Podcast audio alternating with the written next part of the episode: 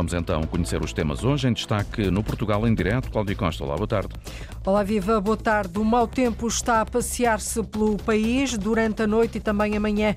Fez vários estragos na região norte, em Baião, distrito do Porto. Parte da estrada que liga o Conselho ao de Mesão Frio abateu, ficou um enorme buraco. A Câmara está a fazer trabalhos difíceis para que o abatimento de terras não seja ainda maior. Aproveitar mosteiros e conventos para dar resposta à crise habitacional ou acolher desalojados. A sugestão foi feita por um investigador do ISCTE, o Instituto Universitário de Lisboa, hoje no Mosteiro da Batalha. Ele defende que o património religioso que está desocupado deve ser reaproveitado conforme as necessidades das populações. As 16 mil empresas da fileira do mobiliário em Portugal exporta anualmente 3 mil milhões de euros, emprega 80 mil pessoas. Hoje, empresários e cientistas estudam parcerias para levar mais sustentabilidade e novas tecnologias ao setor, um tema para desenvolvermos adiante. É o Portugal em direto com edição da jornalista Cláudia Costa. No Porto, a noite e o arranque da manhã foi de muita chuva, a água caiu forte e muito seguida. A Proteção Civil registrou mais de uma centena de ocorrências, lençóis de água, estradas cortadas, árvores no chão e inundações. No bairro das Fontainhas, o repórter Diogo Pereira visitou uma casa que ontem não conseguiu evitar a entrada da água. É o som que se ouve na estrada que dá acesso às habitações. Este caminho, de calçada à portuguesa, vê a água a levar a melhor sobre as tampas dos esgotos e também os bueiros. Esse foi um dos motivos que levou à inundação da casa de Jorge Teixeira. Tudo destruído, tudo destruído. Tudo destruído e não posso, fazer, uh, posso dizer quando o prejuízo é que eu tenho porque não dá para ver. De tudo a nada em pouco tempo.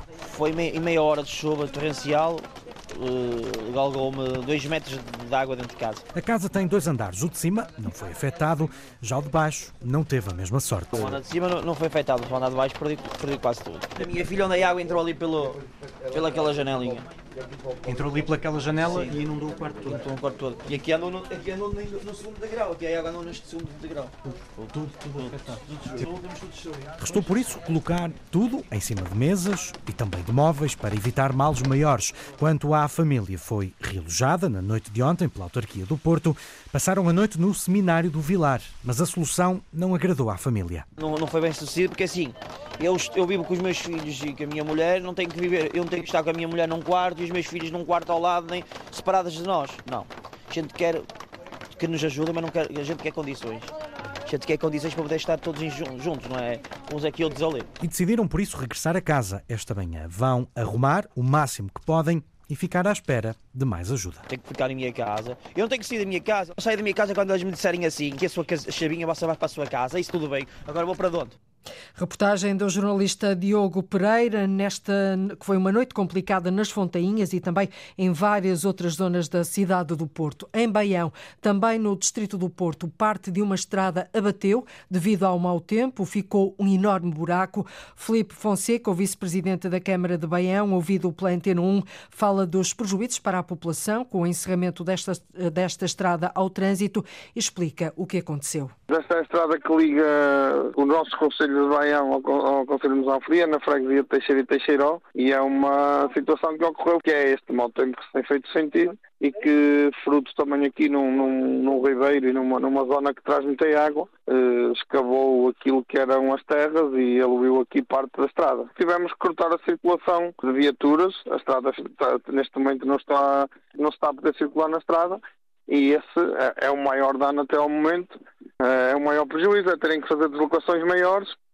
o vice-presidente da Câmara de Baião, Felipe Fonseca, diz ainda que estão a ter dificuldades em realizar trabalhos no meio do mau tempo, mas querem, acima de tudo, evitar que, em vez de um buraco, a estrada abata na totalidade. Já estamos a atuar no sentido de evitar que a estrada uh, caia na sua totalidade, porque é só parte da estrada que ruiu, e estamos a minimizar aquilo que, que possam ser mais estragos porque com as condições como estão, não é? nós não conseguimos uh, exercer aqui qualquer tipo de trabalhos que possa já uh, repor a normalidade da situação. Nesta fase estamos a tentar eh, encaminhar águas e limpar aquilo que é o leito do, do, do ribeiro para que realmente não, não, não tenhamos mais estragos. A estrada que liga o Conselho de Baião ao Conselho de Mesão Frio está assim cortada ao trânsito. Os trabalhos continuam no terreno para evitar que, em vez de um grande buraco, a estrada abata na totalidade. Há outros conselhos do Norte e do Centro bastante atingidos. Até agora foi na região Norte onde houve o maior número de ocorrências. Lisboa está também, nesta altura, abraços com esta tempestade. Todos os distritos de Portugal continental estão desde as seis da manhã de hoje sob aviso laranja devido à chuva vento e agitação marítimas fortes, um aviso que se estende até às zero horas de sexta-feira. O retrato da situação no território continental português, de hora a hora, aqui nos noticiários da Antena 1.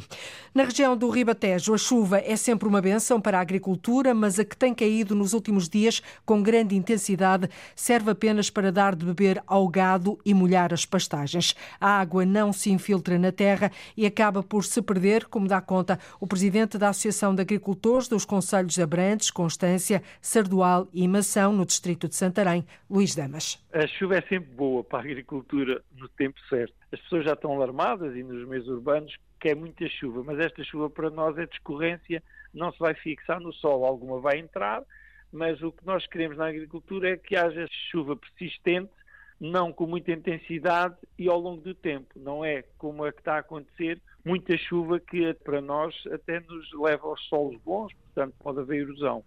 Luís Damas diz que o ideal para combater os anos de seca na agricultura é a chamada chuva miudinha, que caia durante vários dias seguidos. Só assim a água consegue infiltrar-se na terra e ser absorvida. Esse é o grande problema, é o abastecimento de água dos lençóis freáticos e ter eh, depois reservas para quando vier as secas. E as barragens ainda estão a um nível muito baixo, e por isso é que nós apelamos a que nos deixem fazer pequenas barragens e charcas, porque esta água está, na nossa região está a ir embora. Tinha em certos sítios 2, 3 centímetros de umidade.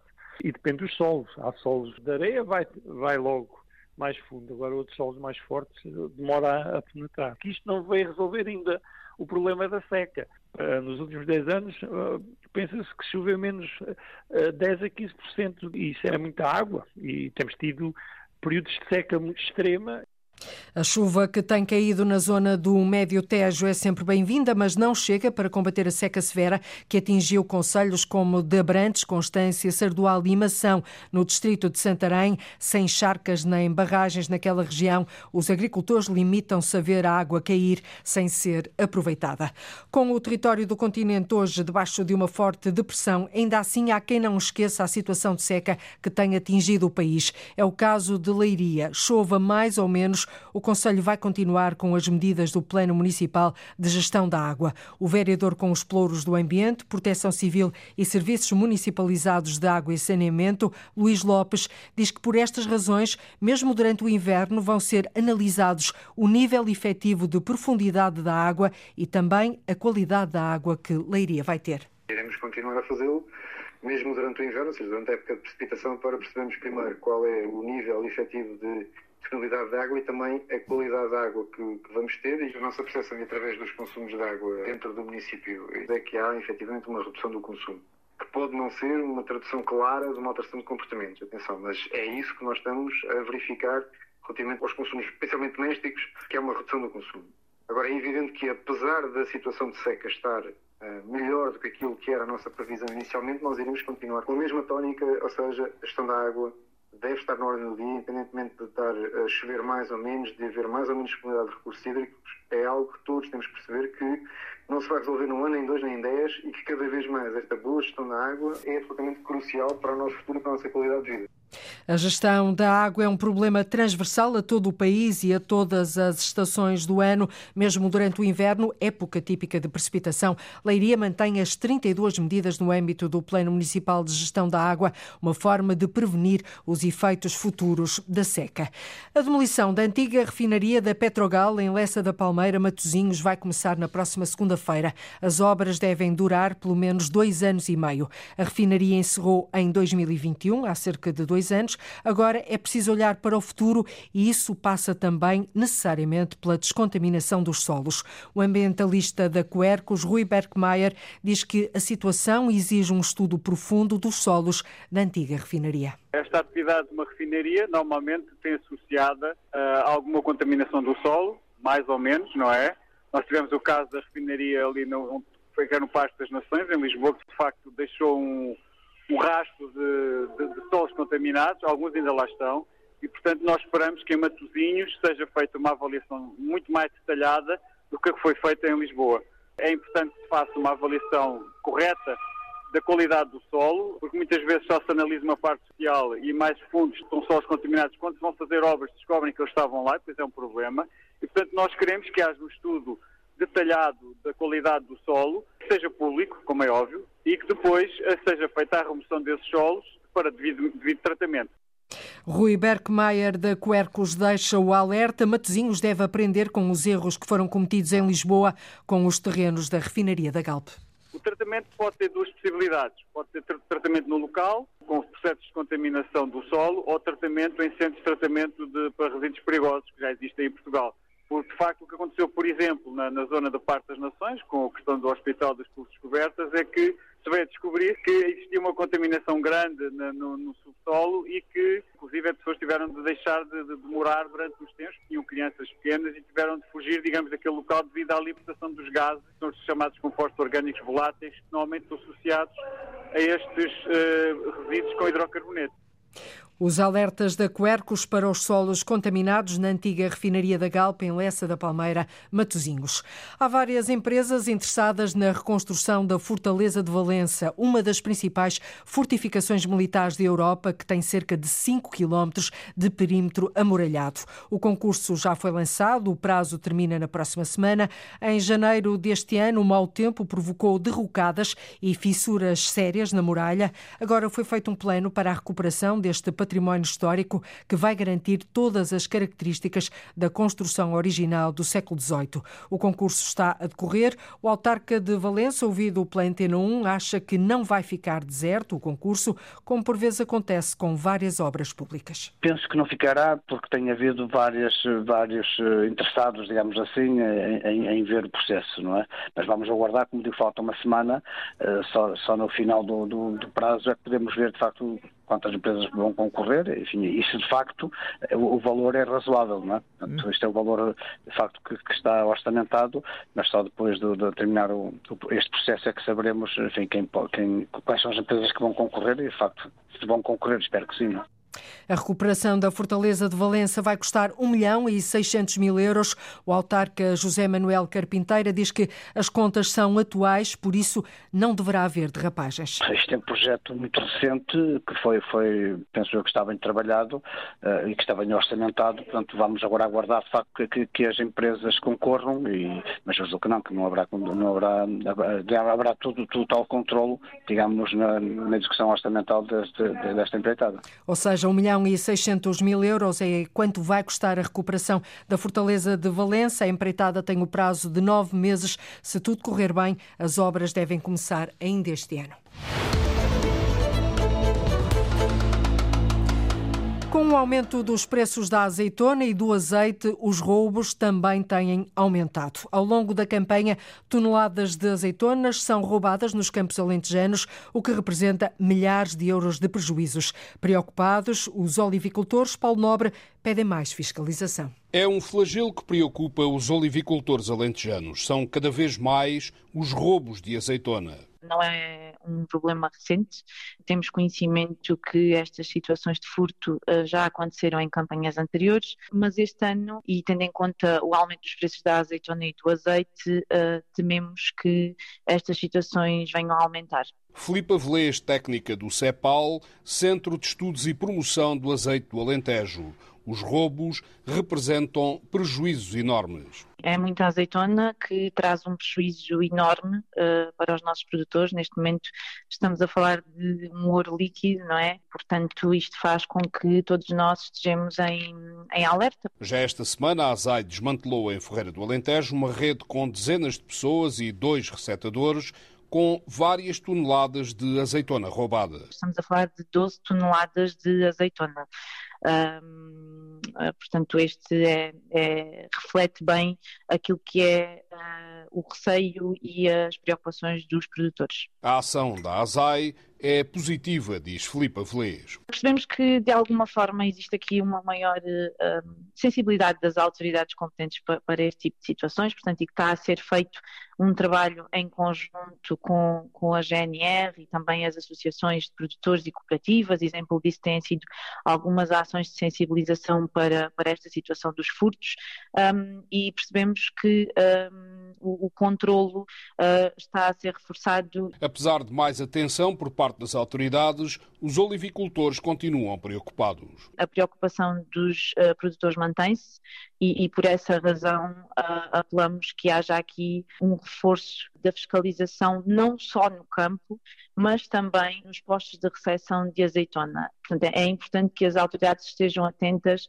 à parte de, dos postos de recepção de azeitona, portanto, como é que a azeitona é comprada, a questão da faturação, são tudo questões que são muito importantes e que nos permitem controlar esta, esta situação. Para o Centro de Estudos e Promoção do Azeite do Alentejo, é fundamental que nenhum roubo fique por denunciar para que as autoridades percebam o que está em causa e possam atuar com maior cuidado.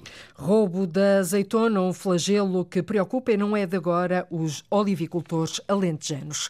Há mosteiros e conventos que podem vir a funcionar como uma resposta à crise habitacional ou então acolher desalojados. A sugestão é do investigador do ISCTE, o Instituto Universitário de Lisboa, que participou hoje na Conferência Internacional Arquiteturas da Alma que decorre no Mosteiro da Batalha. Rolando Volzone defende que o património religioso que está desocupado deve ser reaproveitado conforme as necessidades das populações. Lourdes Dias. E se os mosteiros e conventos que foram criados para acolher populações e dinamizar territórios voltassem a estar ao serviço das comunidades. Esta é uma sugestão do investigador do ISCTE, Rolando Volzone, que estuda o património religioso português e que lembra que os edifícios podem responder à crise habitacional há muito património religioso que está subvalorizado e inutilizado e que poderia ser eventualmente uma resposta pontual e cirúrgica a algumas situações de, um, em que há, há necessidade de realojar pessoas ou em que haja necessidade de alojamento para a comunidade local, em primeiro lugar, mas também para outras comunidades que possam vir a necessitar uh, desse direito básico, eu diria, portanto, do direito à habitação. Rolando Volzona diz que há por esse país fora muito património religioso que está degradado ou totalmente abandonado e cita mesmo o exemplo do Alentejo, onde dos 131 mosteiros e conventos, só uma pequena parte está em uso. Ou seja, só 1% ainda alberga comunidades monásticos-conventuais. Uh, isso indica que há um, um 99% que, por um lado, se encontra o abandono eh, uma grande maioria é reutilizada com, com funções hoteleiras, principalmente hotéis de 4 e 5 estrelas. É, um, portanto, uma grande fatia que ainda está expectante, está à espera de ser eh, reaproveitada, dos espaços monásticos conventuais. A ocupação hoteleira de algum deste património é uma solução, diz Rolando Volzone, apesar de reconhecer que há uma descaracterização em favor da rentabilidade. O investigador do SCTE diz que, para devolver o património religioso à população, é essencial perceber o que mais falta faz à comunidade local. Necessidade da população, necessidade do território também, e também da vocação do próprio espaço. Portanto, é entender essas três entidades em conjunto, património construído, território e pessoas, comunidade, a trabalhar em conjunto, a entender como é que se pode melhorar o presente, mas também no futuro. O Convento das Bernardas, em Lisboa, é um bom exemplo da ocupação de um espaço religioso. Esse foi utilizado, sim, através da Câmara de Lisboa para realojar uh, pessoas. Uh, portanto, há uma, uma secção que é utilizada por isso, Outra secção uh, muito mais conhecida, provavelmente, uh, abriga o Museu da, das Marionetas hoje em dia. Rolando Volzone defende que conventos e mosteiros devem ser usados pelas comunidades, seja para cultura, seja para albergar desalojados e ajudar na resposta à crise da habitação. Fica esta sugestão: o património religioso que está desocupado deve ser reaproveitado conforme as necessidades das populações. O terceiro Tribunal Central Administrativo vai ser instalado em Castelo Branco. A decisão do Ministério da Justiça já foi anunciada e o protocolo de colaboração com o município assinado. A Ministra da Justiça justificou a decisão com a necessidade de criar uma nova centralidade no interior do país e dar um tratamento mais rápido aos processos que aumentaram 40% nos últimos anos, Paulo Brás. Desde há muito que Castelo Branco se perfilava como uma das principais cidades candidatas à criação do novo Tribunal Central Administrativo. É no edifício histórico, bem no centro da cidade, que vai ser instalado. O protocolo de colaboração entre o município e o Instituto de Gestão Financeira e Equipamentos da Justiça já foi assinado. A Ministra da Justiça, Catarina Sarmento e Castro, presidiu a cerimónia, onde explicou a relevância para a jurisdição administrativa e fiscal a criação deste novo tribunal. Nós queremos ter uma nova centralidade eh, no interior do país e porque de facto Castelo Branco não tinha ainda uh, um tribunal de segunda instância uh, e portanto era de grande justiça que pudesse também tê-lo e que pudéssemos assim trazer a segunda instância também uh, ao interior do país, no fundo criando aqui uma centralidade uh, nova uh, no âmbito da justiça, para nós conseguirmos fazer com que a justiça administrativa e fiscal funcione de uma forma mais célere, mais célere e ao mesmo tempo também de uma forma com proximidade em relação às pessoas. Para o efeito, só falta mesmo requalificar o palacete onde vai ficar instalado e que já foi considerado pela autarquia como obra prioritária, como refere Leopoldo Rodrigues, o presidente da Câmara. O nosso compromisso e dando também resposta àquilo que foi desde o princípio a grande vontade da Sra. Ministra e do Sr. Secretário de Estado, é que muito rapidamente tenhamos os pedreiros na obra para que o edifício, que é um edifício bonito, mas que necessita de melhorias, possa acolher este tribunal tão importante para a nossa região.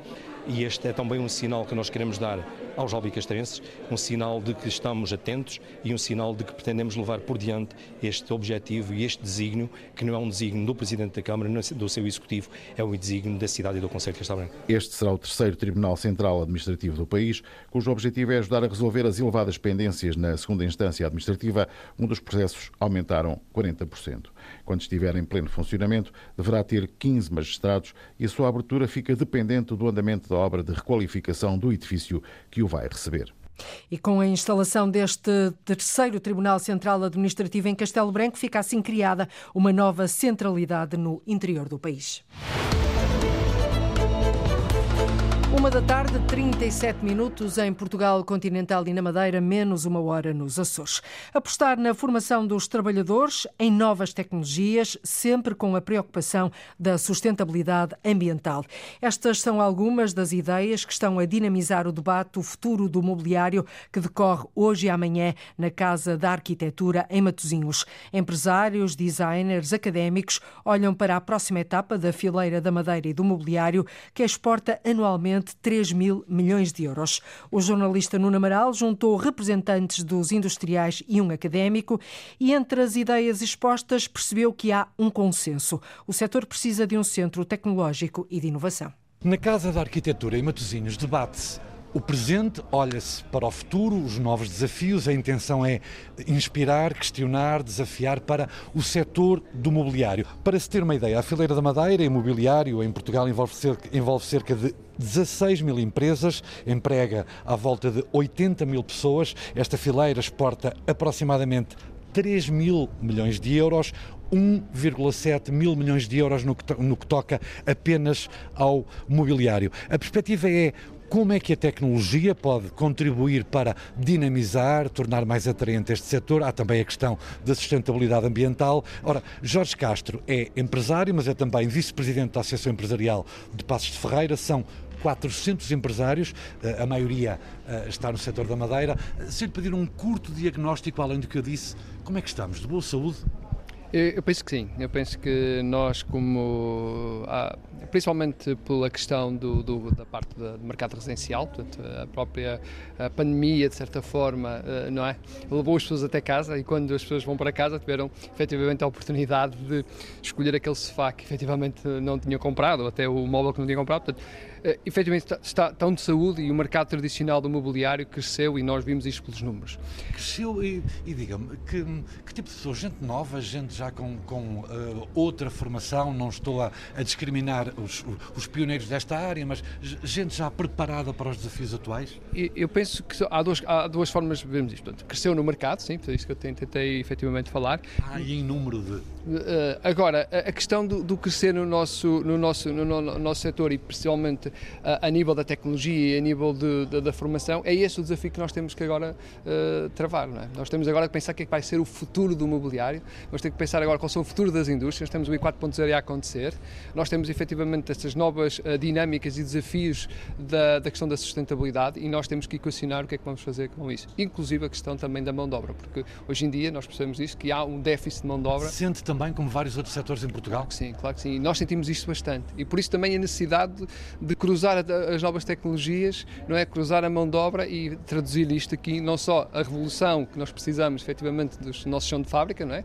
E nós percebemos que nós em Portugal temos, fazer, temos que fazer efetivamente esse percurso, porque o nível de investimento efetivamente de chão de fábrica e tecnologia tem que aumentar e por isso mesmo hum, acredito que hum, a questão do centro tecnológico que nós estamos agora aqui a defender. A como questão... tem o têxtil e como tem o calçado e não tem o mobiliário. extremamente importante, e porque nós já, precisamos formar as pessoas. E eu já volto para falarmos disso e dos desafios. Ora, neste encontro, o futuro do mobiliário, estão 250 participantes, há 20 parceiros entre associações do setor, universidades, centros de tecnologia, centros de formação. A ideia, como já referi, é olhar para o futuro e tentar essa parceria, esse matrimónio entre o setor do mobiliário e também as novas tecnologias pensando no ambiente. Uh, José Carlos Caldeira é o administrador uh, do Inesctec, que é um Instituto de Engenharia de Sistemas e Computadores, Tecnologia e Ciência, é também administrador da Productec, é o polo das tecnologias uh, de produção, é professor associado convidado da Faculdade de Economia do Porto, também da Universidade Nova de Lisboa. Está a participar neste encontro, conhece o setor. Se lhe perguntar, e perdoa uma ingratidão da pergunta, qual era o primeiro passo que teria que ser dado para chegarmos ao século XXI com toda todas as vertentes que este século tem, preocupações ambientais, tecnologia, novo design? Uh, bom, eu acho que, é, é, é, portanto, começamos pelo início. Assim, o primeiro passo é sempre a percepção das empresas do, do setor, dos desafios que têm e da necessidade que têm de uh, uh, olhar para a tecnologia, para a inovação, como um fator crítico de sucesso. Ora, eu acho que esse passo está dado. Uh, hoje isso já é, já é compreendido e, e é percepcionado pelo setor e, portanto, esse, esse, é o primeiro passo muito importante, porque sem, sem essa compreensão essa vontade das empresas do setor em se modernizar, não vale a pena, uh, do lado da ciência, do lado, da, digamos, da, da, do sistema científico, procurar ajudar se não houver essa compreensão. Isso está, isso está resolvido. E tem sentido esse apelo por parte dos empresários? Sim, sim, sim, é evidente e, portanto, esse é o primeiro passo. Sem isso não, não é, é difícil. Depois, é naturalmente é necessário adaptar uh, os canais de, de, acesso e de transferência do conhecimento para as empresas e para o setor. Uh, nós estamos a falar de um setor que tem algumas grandes empresas, algumas até internacionais, um setor que tem empresas de nicho, competitivas a nível mundial de nicho, mas é um setor como muitos outros portugueses, aliás, já foram referidos, como o têxtil, como o calçado e outros, a metalomecânica, que tem um número muito grande de PMEs, de pequenas e médias empresas, eh, que naturalmente, devido à limitação, à sua limitação de, de, de dimensão e de recursos, eh, têm dificuldade em comunicar diretamente, aceder diretamente a, a, a algumas destas fontes de conhecimento nacionais ou internacionais. E, portanto, é, é muito importante portanto, o primeiro passo, já foi aqui referido, é muito importante que o, o, o setor se organize e, e, e, procure construir uma entidade que ajude estas empresas, que sirva numa primeira, numa primeira fase como quase que o departamento de inovação ou um apoio ao departamento de inovação das empresas, no sentido de, compreendendo os desafios das empresas e do setor, poder ver junto das entidades do sistema científico tecnológico quais são as, os conhecimentos, quais são, quais são as tecnologias, quais são Fala as soluções. Numa entidade como, por exemplo, este tal Centro Tecnológico de Inovação. Exatamente, exatamente, exatamente. O, o senhor, eh, eh, além de administrador, de gestor, é também um académico, eh, conhece o país, conhece a realidade no terreno. Como tem o poder político, independentemente dos partidos, quem ocupa o poder em Portugal, olhado para este setor, para o empresariado, tem, tem sido mimado pelo poder? Bom, eu acho que nós dificilmente encontraremos alguém mimado pelo poder. Eu até nem sei se é bom que alguém seja mimado, mimado, mimado pelo poder. Né? Não, eu, eu, eu, penso que do, do, ponto de vista público, o que, o que o Estado tem que fazer é de pôr ao dispor das empresas dos setores um conjunto de ferramentas e de apoios e de políticas, naturalmente, que uh, uh, sejam amigáveis e que estimulem as empresas. Nesta área do ID e da inovação, felizmente ao longo dos anos temos tido um conjunto de apoios e de programas que têm ajudado, que têm incentivado a que as empresas se aproximem dos, dos, centros de saber, façam trabalhos colaborativos, seja no componente de investigação e desenvolvimento e inovação, seja numa outra área muito importante que já foi referido, que é a questão da formação da educação e da formação. Aliás, há muitos trabalhadores que com formação uh, uh, uh, aumentariam a produtividade. Sim, sim. E, e, e, se nós estivermos agora a falar especificamente nesta questão da tecnologia, a evolução tecnológica está a ser, está a ser tão grande que é impossível as empresas por si só acompanhar esta, esta, esta, estas tendências e, portanto, a questão, não só, digamos, pela, pela contratação de novo, novas pessoas, é essencial que formem também, que possam formar e, e, e, e digamos, adaptar as, os, as, os trabalhadores que já têm nas empresas. E, portanto, há aqui um esforço grande de conjugação de desenvolvimento e adoção de tecnologias com a informação dos recursos humanos. E, este centro, para... este centro, este centro é fundamental, só para terminar, este centro é fundamental precisamente para a agilizar esses processos e, e, poder combinar essas duas vertentes, como acontece, tem acontecido noutros setores. E eu vou procurar eco do que acabou de dizer uh, a Jorge Castro, Concordo. Que, que além de vice-presidente da Associação Empresarial de Passos de Ferreira, uh, 400 empresas, maioritariamente do setor da indústria, do mobiliário, há pouco disse-me que havia pouca mão de obra. E a mão de obra que existe está sedenta dessa formação? Eu penso que sim, nós temos aqui um, um sério problema porque nossos marceneiros que, que, antigamente, que agora têm os seus 50, 55 anos, artífices que são virtuosos. brutais, uh, neste, em poucos anos vão estar reformados. Portanto, efetivamente vamos ter aqui um, um, um problema de, de, transição. E eu acho que, efetivamente, a, a conjugação das novas tecnologias, e não só, não só nós temos que revolucionar a indústria internamente, na, na, na, forma como produzimos, como nós assistimos hoje aqui no evento, na forma como olhamos para os materiais, na forma como usamos o chão de fábrica, na forma como vamos ter que otimizar para cumprir as nossas metas uh, do, do, carbónicas, nós vamos também ter que responder ao mercado. E o mercado está a pedir tecnologia, e o mercado está a pedir otimização, e o mercado está a pedir um conjunto de coisas que, que nós vimos, e a concorrência, inclu que efetivamente vai obrigar a que a nossa, a nossa massa, digamos, de, de, de colaboradores, efetivamente aumente o seu know-how, que comece a olhar para outros, outros aspectos e que nós possamos ter dentro das fábricas pessoas capazes de lidar com estes desafios. Portanto, é, é normal que temos que criar aqui, e por isso estamos aqui hoje, este ecossistema entre a parte científica, o ecossistema entre a parte da indústria, sentarmos, porque nós não temos só o desafio do produto, nós não temos só o desafio da, da, da indústria, nós temos um conjunto de desafios é, sociais, inclusive, que temos que dar resposta. E, efetivamente, é extremamente uh, importante este, este, este, esta discussão que, que, se abre hoje aqui. O que está aqui a acontecer e o que temos, queremos fazer e o que os empresários querem é, efetivamente, esta união entre a comunidade científica, entre o que se passa na, na indústria, ligar isto, efetivamente, ver mercado e sermos mais fortes. E tem palco para essa aspiração aqui na Casa da Arquitetura, em Matosinhos, neste encontro O Futuro do Mobiliário. Há 250 participantes, 20 parceiros, universidades, centros de tecnologia, centros de formação. Há muitas pessoas a olharem para o futuro de um setor, um futuro que se quer sustentável, é o que se debate aqui, e cruzando esse saber uh, um pouco mais antigo com as novas tecnologias. As 16 mil empresas da fileira do mobiliário em Portugal exportam esta, esta fileira exporta anualmente 3 mil milhões de euros, emprega 80 mil pessoas e como ouvimos aqui uh, através desta reportagem do jornalista Nuno Amaral, agora a Fileiras tem os olhos postos no futuro, defende um centro tecnológico e de inovação. A Câmara de Lisboa prevê até ao final do próximo mês ter concluídas as obras de reformulação da ciclovia com duas direções na Avenida de Berna, desde o cruzamento com a Avenida António Augusto da Guiar e o Largo Azeredo Perdigão. Na terça-feira à tarde, dezenas de utentes protestaram contra a remoção de uma ciclovia neste local. Ora, face ao pedido de esclarecimentos feito pela Antena 1, na sequência das queixas de utentes que lamentam a remoção da ciclovia, numa resposta escrita, a Câmara diz que se trata de uma obra de reformulação, uma solução de compromisso que equilibre diferentes interesses expressos, nomeadamente pela Junta de Freguesia das Avenidas Novas, por moradores moradores da zona e por grupos de utilizadores de bicicleta. A capital mundial da cortiça, Coruche, e depois do mobiliário e da madeira, a cortiça, a capital mundial da cortiça, que é Coruche, mostra-se no Museu Nacional do Traje esta sexta, sábado e domingo. Com a exposição Tiragem de Cortiça antes e depois, é possível ver e falar com tiradores de cortiça e conhecer o ofício de descortiçar os sobreiros. Portugal continua a ser o maior produtor mundial de cortiça. As exportações portuguesas deste setor subiram mais de 3%, um recorde de 670 milhões de euros só nos primeiros seis meses deste ano. E já não são apenas as rolhas que constam na lista de procura, os revestimentos e o design têm sido outro segmento onde a cortiça portuguesa está claramente a dar cartas. Ora, para conhecer a importância deste produto e como se trabalha, basta Paula Verã dar um salto ao Museu Nacional do Traje.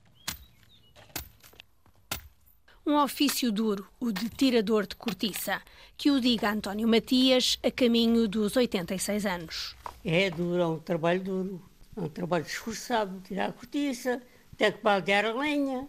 E o senhor gostava desse trabalho? Gostava, sim, senhora. Se não me dá isto, ainda lá andava. Estava lá melhor que eu estou aqui. Que é fechado em casa, ia fazer aqui as coisas aqui em casa, e depois eles meu bocadinho. Lá, conversava com eles, trabalhava, levava alguma coisa e esparcia. Aqui não. Estou aqui encurralado, não é? E o senhor também andava pendurado nas árvores com o escadote? Sim, senhora. E se escadote? Mas agora vai estar à frente de muita gente no Museu do, do Traje, em Lisboa. O que é que vai nos mostrar? A tiragem da cortiça, a representar também o folclore da nossa terra, da nossa região aqui de Santana do Mato, que cruz.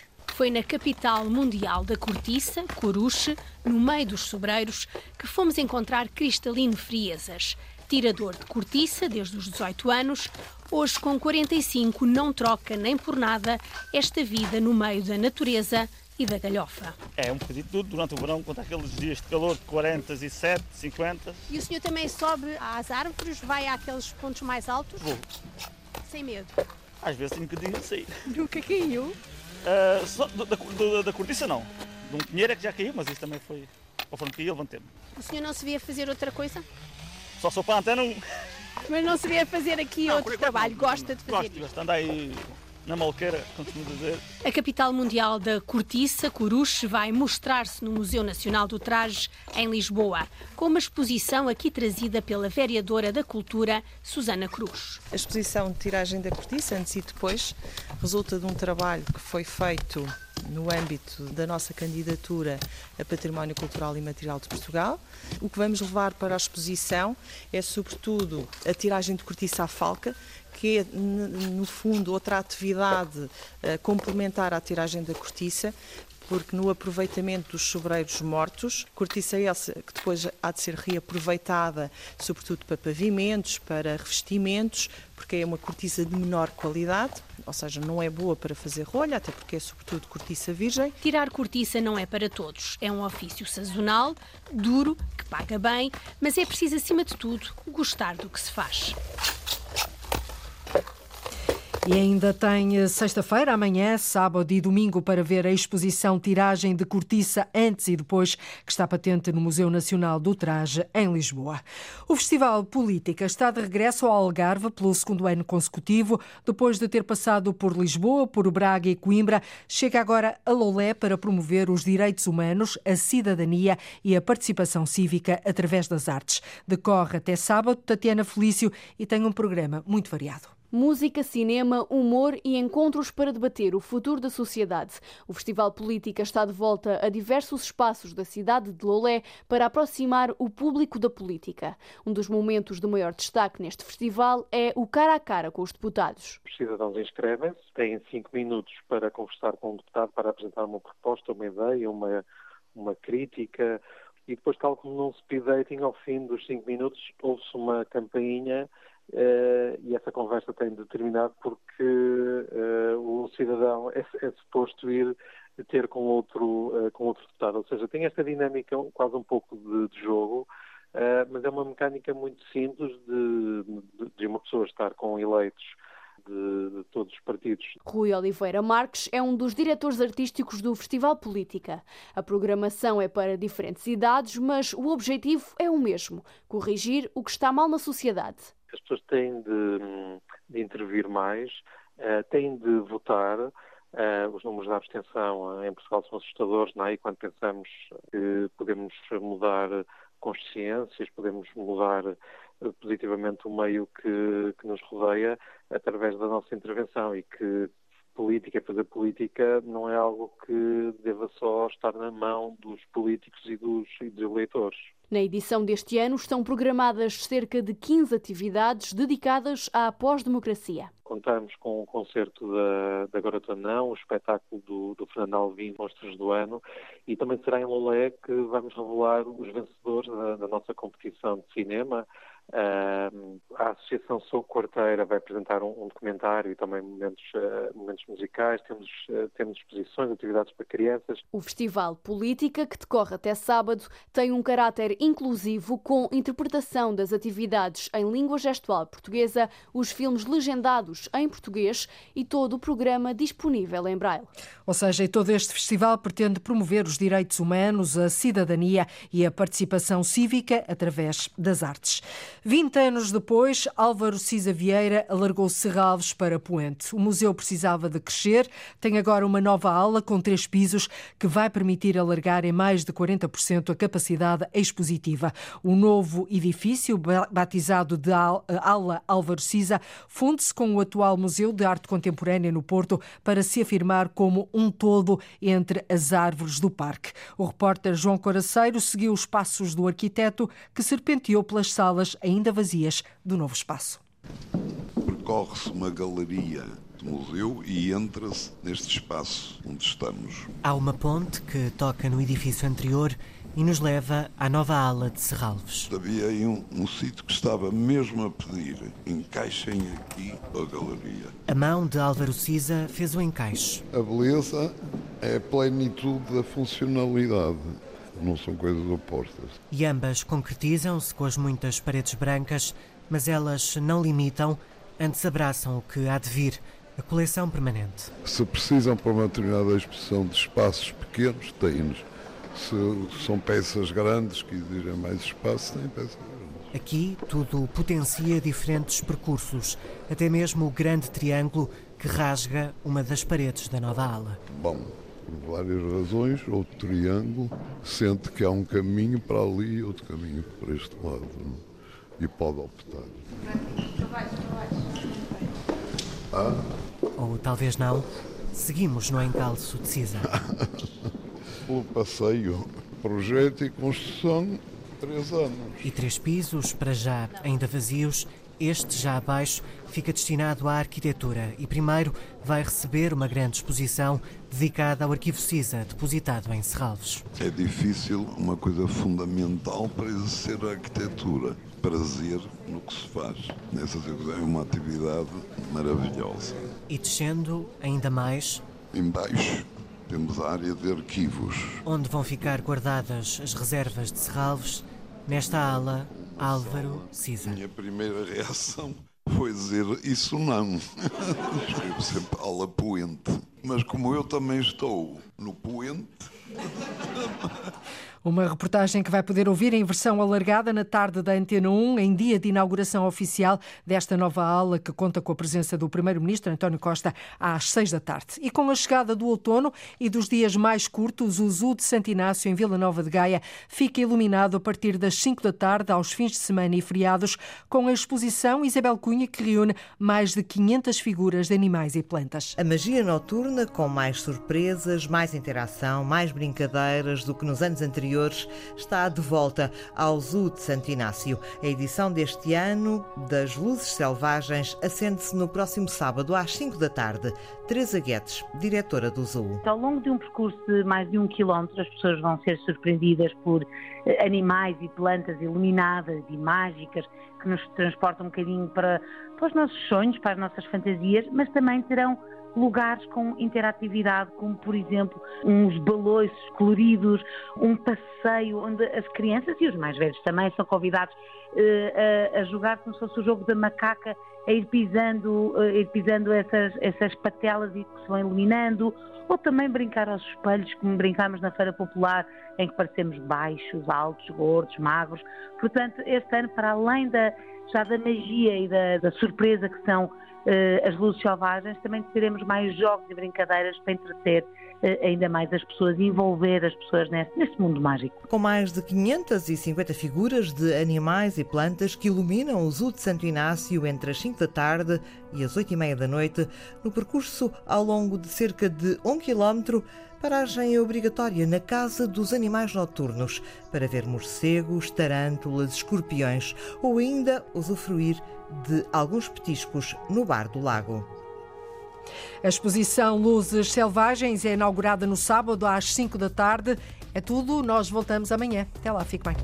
É o ponto final no Portugal em direto desta quinta-feira, edição de Cláudia Costa. A notícia já a seguir.